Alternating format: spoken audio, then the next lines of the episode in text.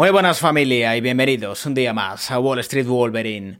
Hoy se ha aprobado en el Consejo de Ministros la ley de paridad, una ley que va a obligar al gobierno, a colegios profesionales y al Consejo de Administración de grandes empresas a tener como mínimo un 40% de mujeres dentro de estos organismos. Queda camino por recorrer y hoy damos un paso más hacia la igualdad efectiva aprobando este proyecto de ley de, paridad para la participación de las mujeres en los órganos de decisión de nuestro país para romper el techo de cristal y consolidar España como uno de los países a la vanguardia, uno de los países más avanzados en igualdad de género a nivel mundial.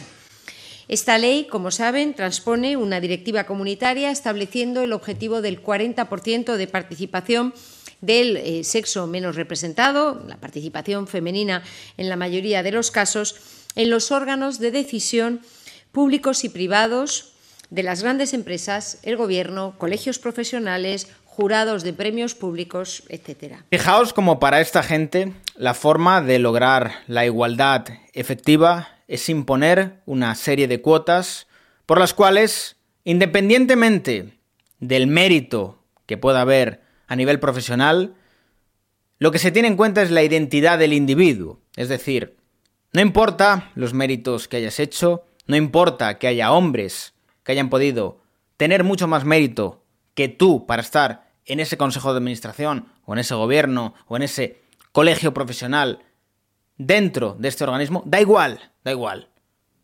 Importa que viene el gobierno y dice que tiene que haber un 40% de mujeres. Independientemente de que haya hombres que hayan hecho más méritos a nivel profesional para estar ahí.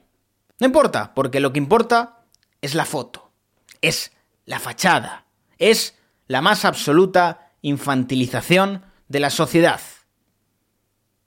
Esto es un insulto a las mujeres. Es un insulto a las mujeres. Venir y decirle a las mujeres, la forma de lograr la igualdad es que venga el gobierno e imponga una serie de cuotas tratando a las mujeres como absolutas discapacitadas. Dando a entender que no existe otra forma por la cual las mujeres puedan acceder a estos puestos, ya sea en el gobierno o en un consejo de administración de una empresa privada. El gobierno va a obligar que haya un mínimo de mujeres porque ellos dicen que esta es la forma de lograr la igualdad, esto hace de todo menos ayudar a las mujeres.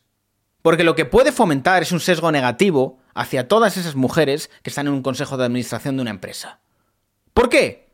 Porque sus compañeros hombres pueden pensar, estas están ahí porque el gobierno ha dicho que tiene que haber un 40% de mujeres. No por sus méritos profesionales.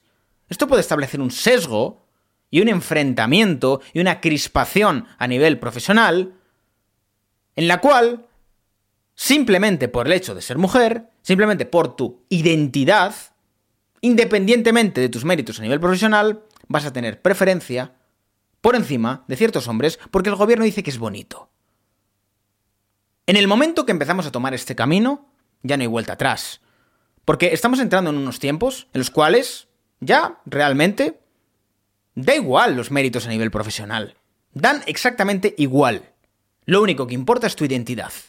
Importa si eres hombre o mujer, heterosexual o homosexual, blanco o negro, cisgénero o transexual. Eso es lo que importa. Importa la fachadita. La fachadita es lo que importa. El decir, tenemos hombres, mujeres, homosexuales, transexuales, da igual el trasfondo profesional. Lo que importa es la fachada. La fachada de somos buenos.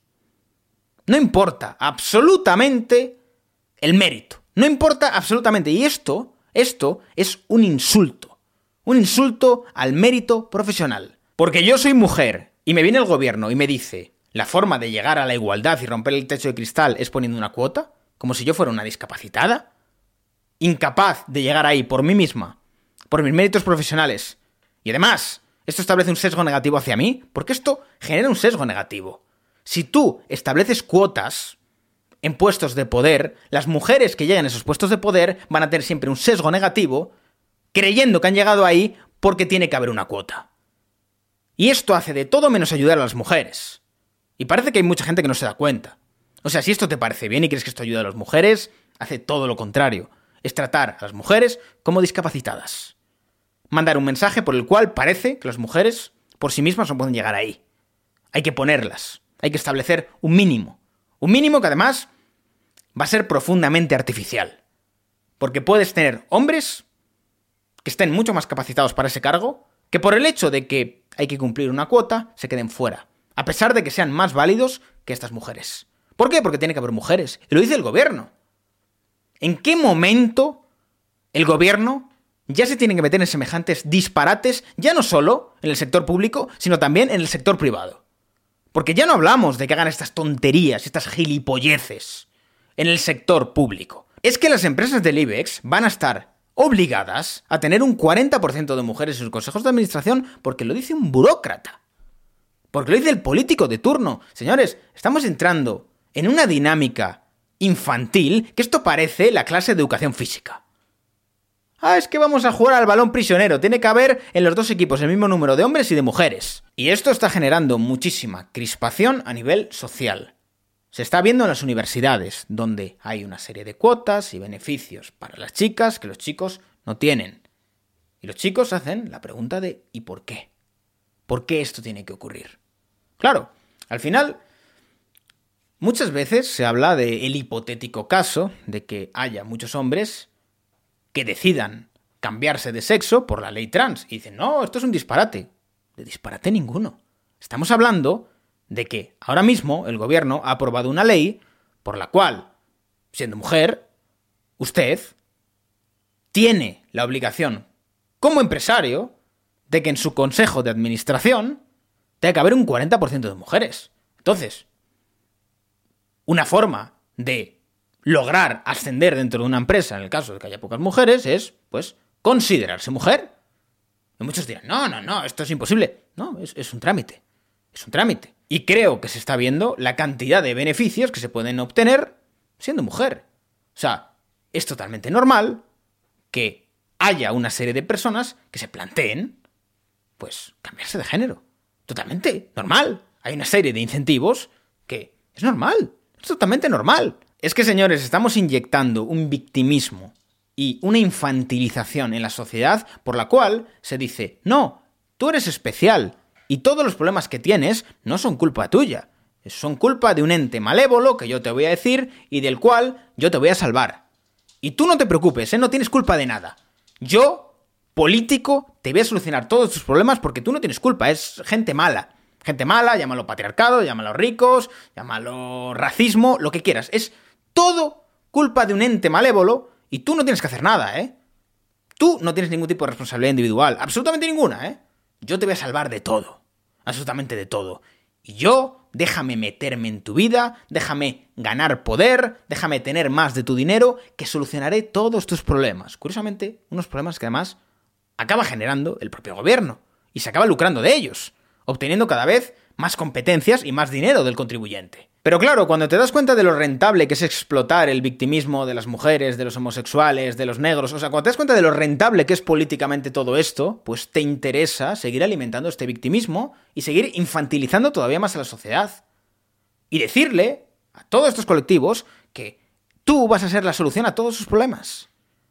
Sin darte cuenta de que al final estás tomando un camino de infantilización social del cual es muy difícil retornar. Muy, muy difícil. Porque en el momento que coges a la gente y le dices, no, no, no, tú no has hecho nada mal, es culpa de otro, esas personas viven mucho más cómodas en el victimismo de, oh, soy una víctima y vivo oprimido y me tienen que ayudar y me tienen que dar cosas, yo exijo cosas, pero no tomo ningún tipo de responsabilidad ni tampoco doy, sino solo exijo. Y en este punto estamos en un punto de absoluta victimización, en un punto en el cual el gobierno se da cuenta de que se le puede sacar un tremendo lucro a todo esto. Entonces, empiezan las cuotas, empiezan los beneficios selectivos, empieza la discriminación positiva. Y señores, estoy totalmente convencido de que esto no va a acabar bien. Esto no va a acabar bien. O sea, se está fomentando una crispación y un enfrentamiento. Y yo creo que, en general, las mujeres saben que esto no es positivo. Saben que esto hace de todo menos empoderar a la mujer. Hace de todo menos eso porque están tratando a las mujeres como discapacitadas. Están asumiendo que las mujeres no pueden acceder a estos puestos por sí mismas. Que además, en muchos casos, estos puestos de poder no es que sean una, una bendición. Muchas veces se idolatra estar en puestos de poder, cuando estar en puestos de poder implica mucha presión, implica mucha responsabilidad y hay muchas personas que no tienen por qué querer estar en estos puestos de poder. En muchos casos estos puestos de poder no son un privilegio, son una condena. Que mucha gente se piensa que estar en un consejo de administración de una empresa es fumar puros y beber whisky. No, es mucha responsabilidad, es mucha presión y, precisamente en muchos casos, todas estas personas victimistas lo que quieren es de todo menos responsabilidad. Lo que quieren es que le den cosas que parecen buenas y que creen que es lo que merecen. Ese es el problema, que estamos cogiendo a mucha gente que realmente no ha hecho méritos para merecer nada y se le estamos dando todo aquello que cree merecer, sin haber hecho realmente méritos profesionales para estar ahí más allá de simplemente tener una identidad. Y empezamos por las cuotas por género, pero continuamos por las cuotas por sexualidad, por raza o etnia, como lo quieran llamar, y seguimos. Este es el camino a seguir. Un camino en el cual no importa tus méritos a nivel profesional, lo que importa es tu identidad, del color que seas, con quién te acuestas o mm, lo que te sientas. Eso es lo único que importa. Importa la fachada, la foto y no hablamos de méritos profesionales, hablamos de que sea bonito. Sea bonito y tengamos la foto de igualdad, de hay el mismo número de hombres y de mujeres, hay el mismo número de blancos, asiáticos, negros y árabes, lo que tú quieras, todo perfecto. Curiosamente, se busca todo tipo de diversidad, todo tipo de diversidad, menos la ideológica e intelectual. Solo quieren una única forma de pensar y de ver las cosas. Una única. Diversidad en todo, menos aquí. Así que nada, señores, hasta aquí el vídeo de hoy. Espero que os haya gustado. Como veis, estamos ante una situación absolutamente estúpida. Vivimos una de esas etapas de la historia que cuando estudias piensas, mm, ¿eran gilipollas? ¿Por qué coño hacían esto? Estamos en una de esas etapas de la historia, no tengáis ninguna duda. Y mm, parece que no, no, no, no, vamos a recular y que continuamos por el camino de la irracionalidad, de las estupideces, de, mm, del pensamiento infantil y del victimismo. Este es el camino a seguir y esto no acaba bien, señores, no acaba bien. Hemos tomado un camino desde hace muchos años muy peligroso, un camino que mm, no lleva a un buen lugar y lo vamos a ver, de verdad. Lo complicado es que ya se ha tomado este camino y salir de este camino es muy muy difícil. Porque cuando ya inyectas esta infantilización en la sociedad y este victimismo, es muy difícil salir de él. Y además, es muy difícil y muy doloroso. Pero bueno, señores, no me enrollo más. Muchísimas gracias por todo el apoyo, un abrazo enorme y como siempre nos vemos en el próximo vídeo.